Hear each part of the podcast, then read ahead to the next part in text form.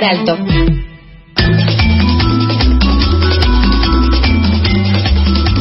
de la mañana, 31 minutos y llegó el momento del personaje del día. Este eh, momento que nos permitimos todos los viernes, semana a semana, para conocer un poco más a alguna persona del arte, de los medios, algunos activistas, para conocer más sus historias Alguien que eh, admiramos en general. Alguien que admiramos en general y en este caso también, en particular también. Porque vamos a hablar con Lucas Fauno. Lucas es periodista, activista, performer, es editor de audiencias en el medio de noticias de géneros y la diversidad sexual presentes LGBT. También tiene una columna en Futurock y también eh, se desempeña mucho en las redes sociales. Y aprovechamos para saludarlo. Hola Lucas, ¿cómo estás? Carlos y Sofía, acá en FM La Tribu. Hola chiques, muchísimas gracias por la tan amorosa presentación y por el convite. Eh, gracias a vos por, por venir acá un ratito para charlar con nosotros.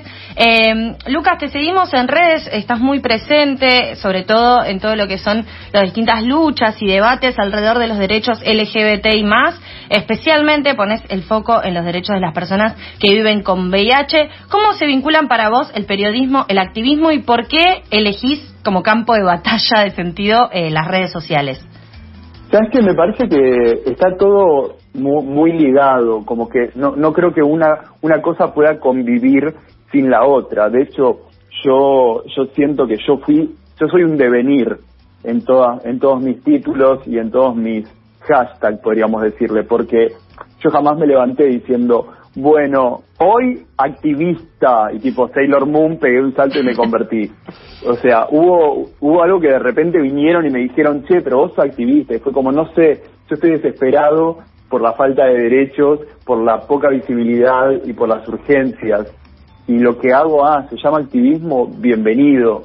Eh, siempre digo que nuestros activismos nacen del fracaso, del fracaso de una sociedad que no asume su fracaso. Porque vos imaginate que para que yo sea activista, ¿qué tuvo que haber pasado? Nos tuvieron que haber vulnerado, invisibilizado, tuvieron que haber muertos millones de padres y de personas, eh, incluso que no conocemos, pero que nos, nos une, nos une una causa, una vulneración, una, un montón de cosas que nos unen, y sobre todo eso nacen nuestros activismos. Los activismos nacen del fracaso de esta sociedad. Entonces, eh, es eh, a veces es muy doloroso porque incluso nuestros logros están teñidos de todas esas muertes, de todas esas invisibilizaciones y demás. Entonces yo me fui encontrando, lo mismo con el periodismo.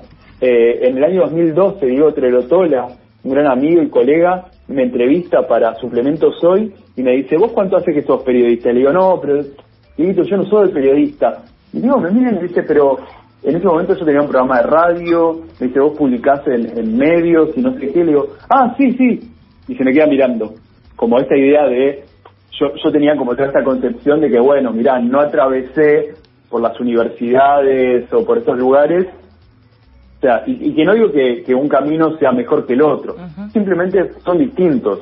Yo, yo llegué al periodismo de, desde ahí, pero, y es ahí donde pienso que estoy interseccional, y con las redes, con las redes me parece interesante porque creo que hay, hay, hay, un problema que a veces eh, pensamos que solamente lo que está en las redes existe, ¿no? Como que de repente nuestros activismos parecería que solamente se validan por un like. Y, eso sí me parece muy complejo. Y a la vez, las redes son un gran, pero innecesario, eh, una necesaria herramienta. No, no, no podemos eh, estar sin las redes, me parece. Eh, lo que pasa es que no podemos convivir solo en las redes sin tener territorio. Deberían ser retroalimentados. Pero creo, que es como todo, ¿no? todo tiene que tener su, su, mutabilidad, su variabilidad, sus desacuerdos, sus encontronazos, pero, pero tiene que moverse para estar vivo. Lucas, hace un año el Poder Ejecutivo Nacional dio el visto bueno al texto elaborado por las organizaciones y otros actores para poner en marcha la ley de VIH, pero el diputado Pablo Yetlin lo tiene cajoneado, quien además los bloqueó a vos y otros activistas. ¿Qué implicaría esta nueva forma de responder al VIH? ¿Cómo se aporta desde el lado del arte para motorizar esta ley? Mira, lo de Yetlin realmente es preocupante porque no, a mí en este momento lo que me interesa y lo que me urge no es ponerme a jugar en las redes sociales con Pablo Shevlin, con un diputado, que encima nos desbloquea y nos trata de violentos en su Twitter y dice, pero lo voy a pasar por alto porque estamos en época de elecciones y no sé qué. O sea, Shevlin no me interesás para nada, solamente te estoy contando que te vas a sumar a la lista ya conformada por las Pine y Povesti de personas que evitaron que el proyecto de una nueva ley VIH avance.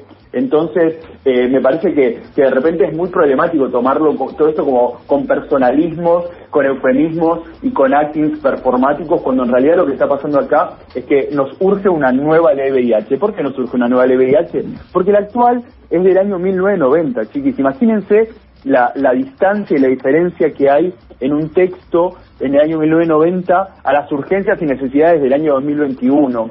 Y todas estas urgencias y necesidades, ¿saben cómo las vamos contando? Con muertes, con la muerte de nuestros compas, con los ausentes, las ausentes, los ausentes en cada una de las marchas o de los espacios, porque a través de todos estos años se nos han ido muriendo compas y, y estas son las personas que conocemos. Imaginen todas las personas que, que lo están padeciendo en soledad y en silencio por todos los estigmas y prejuicios eh, asociados al VIH y el SIDA. Y una ley, una ley es urgente porque modificaría mucho de esto. Sabemos que las leyes igualmente eh, también, al igual que los activismos, dialogan con urgencias de hace muchísimo tiempo. Vivimos en un país donde tenemos una ley de identidad de género modelo a nivel mundial, que es excelente la ley, pero el promedio de, la, de, vida de las personas trans sigue oscilando los 40 años. Entonces, necesitamos una ley ahora para que poco a poco eh, la sociedad vaya cambiando.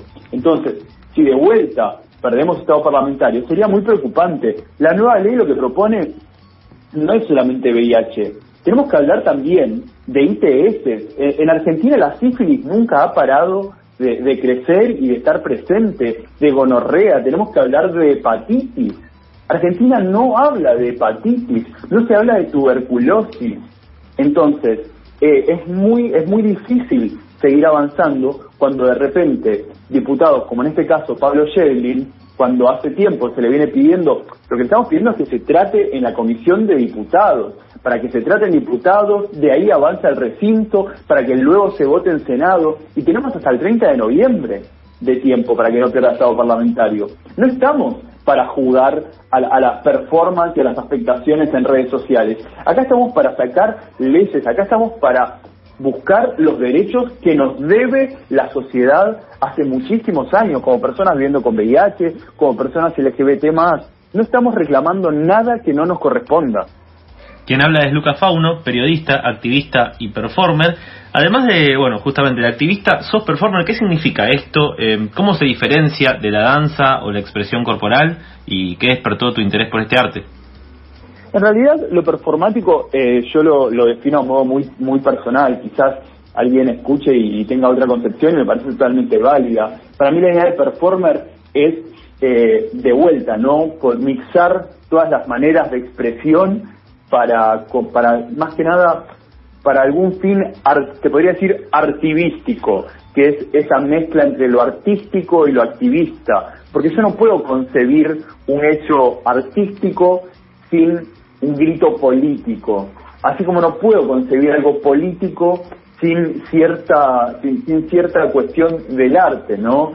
Sea en una escritura, sea en la danza, sea en un cómic, sea eh, en una lectura de poesías, lo que sea. Entonces, eh, para mí, a mí la palabra performer me engloba todas estas maneras y todos estos canales. Yo en cierto punto, ¿saben cómo le digo? Yo le digo que que soy un poco una cabra de Troya. O sea, que, que, que, en esta cara de cabra y fauno que tengo trato de traficar muchas veces la información. ¿Por qué? Porque yo, yo estoy seguro de que a nadie le interesa sentarse a escuchar a alguien sobre VIH. Está bien, porque yo no sé si me sentaría a hablar, a escuchar hablar de un montón de temas que son urgentes. Entonces, a través del arte, de lo performático, a veces a través del humor, que el humor me parece que es un medio de comunicación, un método, es el humor, no es algo banal. Trato de, de eso, ¿no? De traficar urgencias, mensajes, comunicaciones y todo lo que me urge y puedo. Lucas, con eso me das un pie increíble porque justamente te quería preguntar de, de una experiencia que vimos que, que tuviste guionando una novela gráfica o historietas o, bueno, ahora nos vas a ayudar a, ayudar a difundirlo, pero que, que tiene que ver con lo que fue Bicho y yo, y que muchas veces, y hablando, retomando todo lo que venimos hablando, eh, hablamos de la ventana que puede llegar a ser Internet, las redes sociales, para justamente mostrar representaciones y hablar de lo que creemos desde el lugar en el mundo en el que estamos parados y las experiencias que nos tocan vivir, que son cosas que se tienen que hablar. Eh, quería que, que me cuentes un poco cómo fue la experiencia de llevar adelante esta, esta historieta, Bicho y yo, eh, y, y cómo cómo, fue también plasmarlo en dibujos y, demás, toda, toda esa parte de tu historia personal. Gracias, te cuento, Bicho y yo es, un cómic que si bien yo lo guioné, eh, todas las ilustraciones y el arte están a cargo de John Amarillo y la verdad que fue, fue hermoso, fue muy grato, sobre todo eh, creo que, que esto, este tipo de proyectos y creaciones, una vez que uno las expulsa, cobran vida en cierto modo, ¿no? Se van, toman una vida que uno ya no, no puede ni debe ni controlar ni manejar. Y, me, ha, devuelto eh, cosas muy gratas, desde docentes que te cuentan, che, lo utilicé para hablar del tema y demás. Y, es ahí donde uno dice, bueno, che, valió la pena. Y tampoco quiero flashear, viste, Elisa Corazón de León. Si tan solo una niña. Porque yo, en ese, en ese caso, en la escena de Elisa Corazón de León, soy la señora borracha al lado diciendo, claro, pero me costó tantos millones. Y esos millones en realidad tienen que ver con lo que uno deposita y gasta, por decirlo de algún modo, eh, en los activismos y en la creación, que sobre todo tiene que ver con, con, cuidado emocional, con cuidado, con, agotamiento y todo. Entonces, de repente, que a través de productos como Bicho y yo, eh, te, vengan devoluciones tan amorosas, sobre todo desde muchos lugares del mundo, de otros países y todo. Eh, a mí, por un lado, a ver, yo soy muy muy autocrítico y soy siempre como, viste, de correr el arco un poquito más. Me, alegra mucho, pero a la vez también nos refleja una necesidad, ¿no? Porque hay una necesidad de, de hablar y de hablar de distintas maneras, de otras maneras, porque cada vez que hablamos de VIH estamos hablando de muerte, Estamos hablando de, tragedia, estamos hablando de deterioro, estamos hablando de rechazo, de prejuicio, o, estamos hablando de que venga eh, la pija salvadora a decirte, no, che, yo te quiero así como sos. Y qué sé yo, me estás cantando una cumbia que a mí no me gusta. O sea, entonces para mí hace, hace también devuelve, devuelve una nueva necesidad. O sea, devuelve un contexto, devuelve una lectura de nuestra sociedad en la que, en la que se, se necesita repensar el cuerpo positivo, y no solo el cuerpo VIH positivo, el cuerpo que se ha fugado de los lugares hegemónicos y los lugares más normados de la salud. Quien se ha escapado de esta idea de salud, para ser sano tenés que ser así, así, así, así. Quienes nos fugamos de eso, de repente luchamos contra prejuicios eh, y, y violencias muy similares que tienen que ver con esto de, ah, ahí va a venir uno a salvarte, a, acogerte con onda porque se banca quién sos. Y es muy complejo y cada uno tiene su propio virus, ¿no? O sea, yo digo con el de, el de VIH y tantos otros, y no solamente hablo de, de no sé, de HPV o hemorroides, sino que también hablo de, de cómo nos plantamos emocionalmente ante nuestros vínculos. Y de nuevo, creo que son diálogos mutantes, mutables, que, que en ningún momento deben parar. A Lucas lo siguen en Twitter como arroba lucafauno, en Instagram como lucafauno81. Escriban todo porque a veces lo banean. Instagram es medio borra y no, se puede encontrar. Eso también hay que aclararlo, ¿viste? Son como cuando te dan una dirección y te dicen, no, pero agarra por acá porque como conociendo el paño también se tiene que aclarar eso. Total. Síganlo para ver si las cositas nuevas que, que, que esté laburando, los nuevos proyectos, que si querés dar algún adelanto, Lucas, de lo que se viene. Eh, y si no, bueno, te seguimos en redes y te seguimos el rastro por ahora siempre seguimos con, bueno, en Agencia Presentes, que también les invito a conocer agenciapresentes.org, que es donde escribimos y, la web que llevamos adelante, los miércoles en Futurock, y nada, ahí, ahí compartiendo todo y sobre todo me parece que estamos entrando eh, en un momento en el que está están como volviendo las actividades, está todo volviendo, nunca creo que vaya a volver esta idea de, bueno, cuando todo vuelva a ser como antes, claramente nada nada será, será como antes,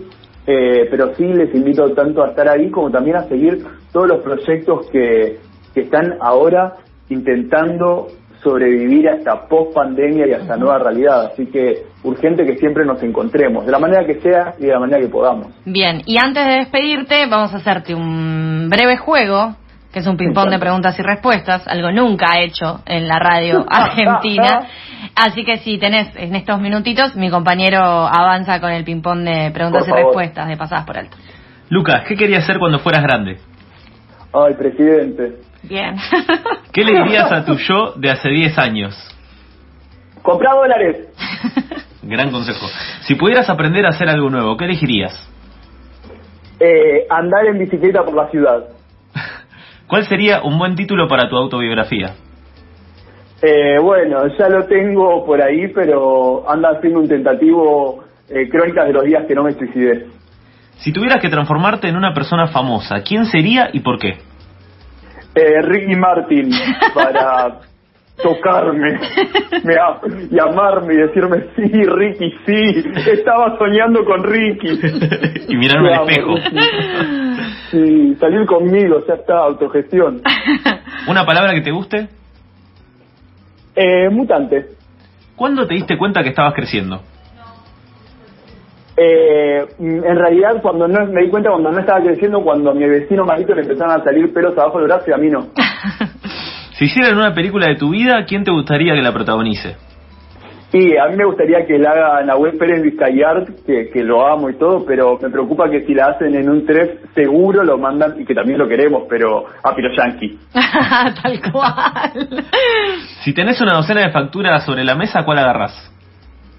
Eh, la que es mitad pastelera, mitad membrillo. Bien, Lucas. Y por último, ¿tenés alguna anécdota con la tribu? Eh, sí, he estado muchas veces ahí, pero en general ebrio y feliz, así que son todas hermosas. Qué lindo. Gracias, Lucas, por, por esto. Eh, esperamos que tengas suerte siendo presidente.